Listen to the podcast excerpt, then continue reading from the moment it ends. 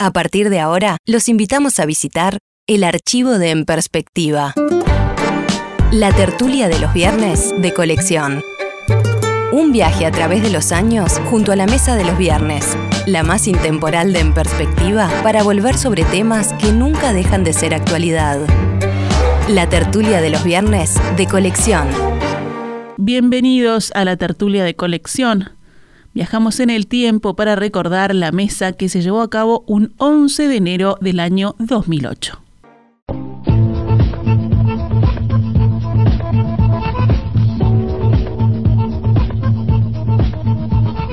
Pasan 10, 11 minutos de las 10 de la mañana y nosotros retomamos esta tertulia con Carlos Liscano, nuestro invitado de hoy, con Carlos Maggi, Carmen Tonaría y Alberto Volonté.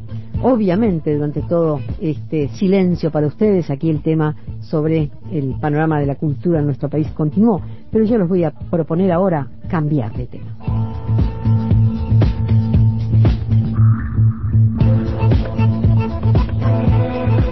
Hablemos de historia, ¿qué les parece? Porque ayer, 10 de enero, se cumplieron 193 años de la batalla de Guayabos.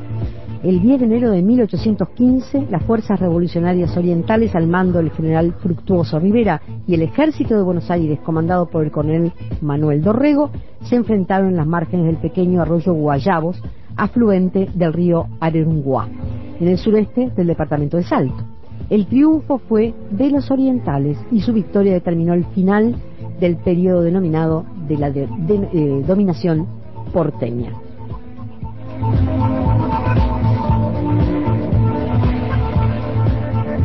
Carlos Maggi, obviamente, a ti te vamos a encargar comenzar con, este tema que seguramente con, gusto. Este, a mí conmemorar las batallas y las matanzas no me parece una cosa demasiado este, halagüeña, pero pensar un poco sobre las cosas que pasaron, sí. Y uno de las eh, tantas fiestas patrias que hay, festejamos el Día de la Raza, este, que pase una batalla que cambió el destino del Uruguay para siempre, me parece una cosa interesante. Es decir, esa batalla fue una... Después llamaron a un imperio, que era el Imperio Portugal, para que lo aplacara y tardaron cuatro años en poder silenciarlo. Pero esta batallita, este hecho de haber vencido a, a Dorrego en Guayabo, cambió la realidad de la región para siempre. Porque todo lo que se hizo después se hizo sobre la base de que la banda oriental era una cosa diferente e inexpugnable.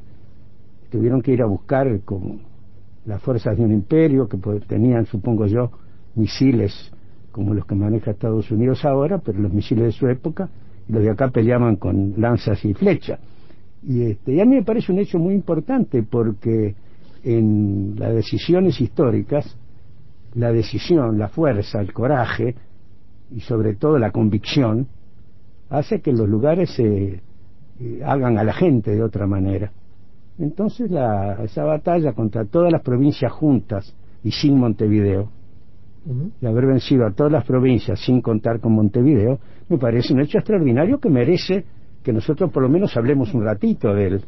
¿no? A mí no me gustan las batallas, pero esta me gusta. Carlos, ¿por qué preguntas o por qué afirmas tú todas las provincias, no era solo la provincia de Buenos Aires en aquel tiempo. Eran todas las provincias porque las fuerzas que manejaba Buenos Aires tenían eh, regimientos que venían indistintamente de Córdoba, de, todas las provincias. me refiero, la Argentina ya era, mm, o estaba muy dividida, muy federal.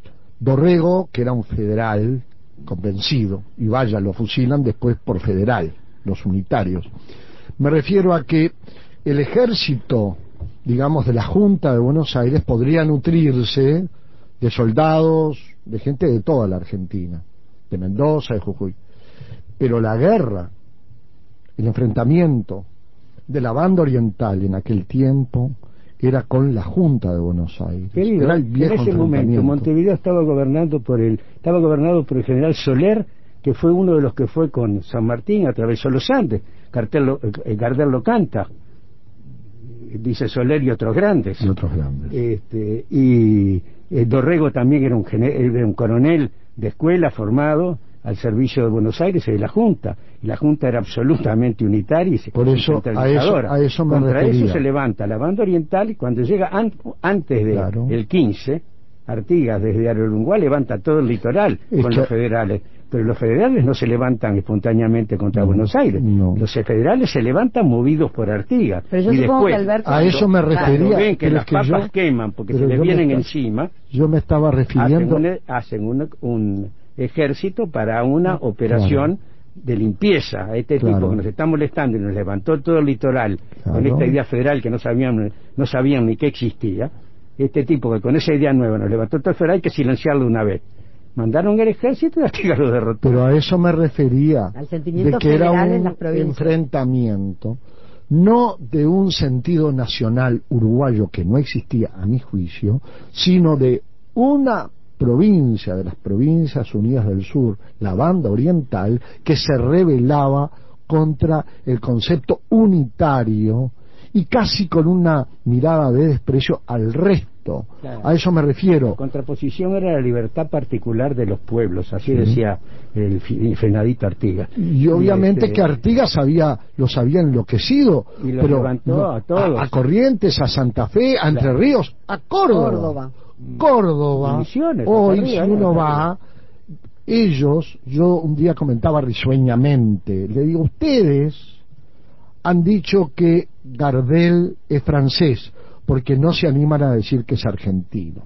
Es uruguayo, no le damos importancia, le digo yo. Ahora, lo que no vamos a aceptar es que nos digan, como ya lo empezaban a decir, con mucha simpatía, que Artigas era más argentino que uruguayo. Lo que pasaba es que la admiración de muchos historiadores e intelectuales de un estudio de la Argentina profunda, veían en Artigas el que sembró la auténtica semilla del federalismo. A eso me refiero.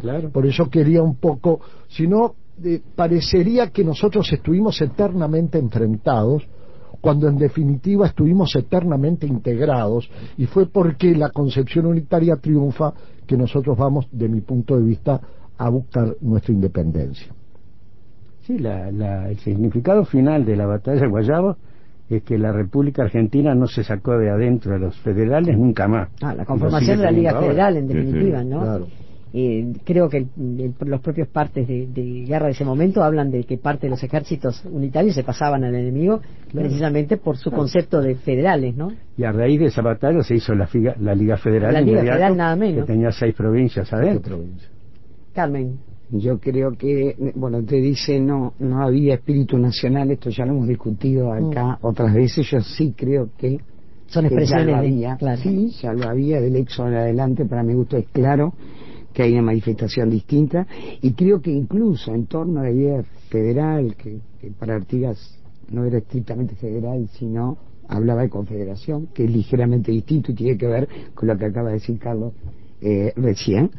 Este, también el arranque revolucionario en el Uruguay es claramente distinto del arte, en, la banda oriental es claramente distinto del de la vecina orilla.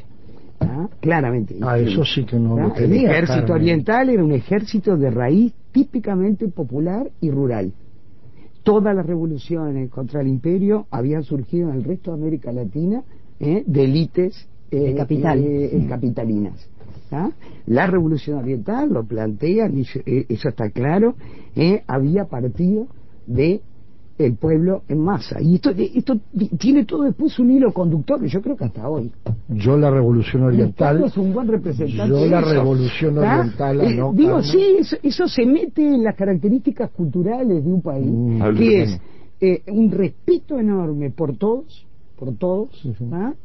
y a su vez un profundo sentido democrático, que no lo tienen ni lo tuvieron los hermanos argentinos, no, no, no, lo, no lo tienen en su historia. Y acá eso es claro de el arranque de la eh, Yo la revolución oriental. de mi punto de vista la veo absolutamente dependiente de la revolución de mayo, del 25 de mayo de 1810. Mira cómo le fue a Moreno. Sin ninguna duda, como les haya dicho, me encantaría encontrar en el Uruguay o en la banda oriental un sentido de raíz nacional tan profundo que ya cuando la revolución de mayo de 1810 nosotros hubiéramos hecho nuestra revolución con un pensamiento diferente. En lo que sí puedo coincidir contigo es que sí Artigas se inspira en un concepto y un ideario diferente, de mi punto de vista. La revolución de mayo es una eh, revolución admiradora de la Revolución Francesa. Y capitalina. Revolución Francesa, yo te doy mi, visión. No, pero yo te doy datos objetivos. bueno, lo mío, yo lo digo que es mi visión, por no decir que para esto no quede entre ustedes dos, que todavía estamos por escuchar un poco, Sí, terminamos. Me, me, gusta mucho porque en realidad doy mi punto de vista, aunque yo también creo que es objetivo lo que digo. de manera tal que no lo que, quiero terminar de decir está claro que está claro que Artigas miró mucho más la revolución americana mucho más al norte, y que el concepto de libertad de Artigas era muy diferente que el concepto de libertad de la Revolución Francesa y por lo tanto del concepto de libertad que se había desarrollado a partir de la Revolución de Mayo. Es un poco ahondar en ciertas ideas, son ideas que en realidad no son mías, yo las he rescatado de pensadores formidables. Yo eh, siempre he tenido la impresión de que cuanto más se luchaba, más luchaban los orientales y más reafirmaban eh, su concepción de integrar una unión de provincias más grandes, más eh, estaban individualizándose, porque estas batallas decían, no somos porteños, primero no somos españoles, pero después ya no somos porteños, después no seremos portugueses, no seremos brasileños. Entonces, cada una de esas cosas que se hacía el nombre de una confederación o de la Liga Federal, en realidad lo que le estaban dando eran las características que esta provincia iba a tener. Y si hay una cosa debatida en Uruguay, es esta, eh, si somos o no somos Uruguay, objetivamente parecería un Estado inviable. Cualquier multinacional mediana tiene más capital que lo que tiene el Estado uruguayo. Pero Uruguay desde aquellas épocas logró eh, su, su población generar unas características especiales de valores y prejuicios que lo hacen ligeramente diferente a todos los que lo rodean. Y eso es la característica de un país. Totalmente. Estás escuchando la tertulia de los viernes de colección.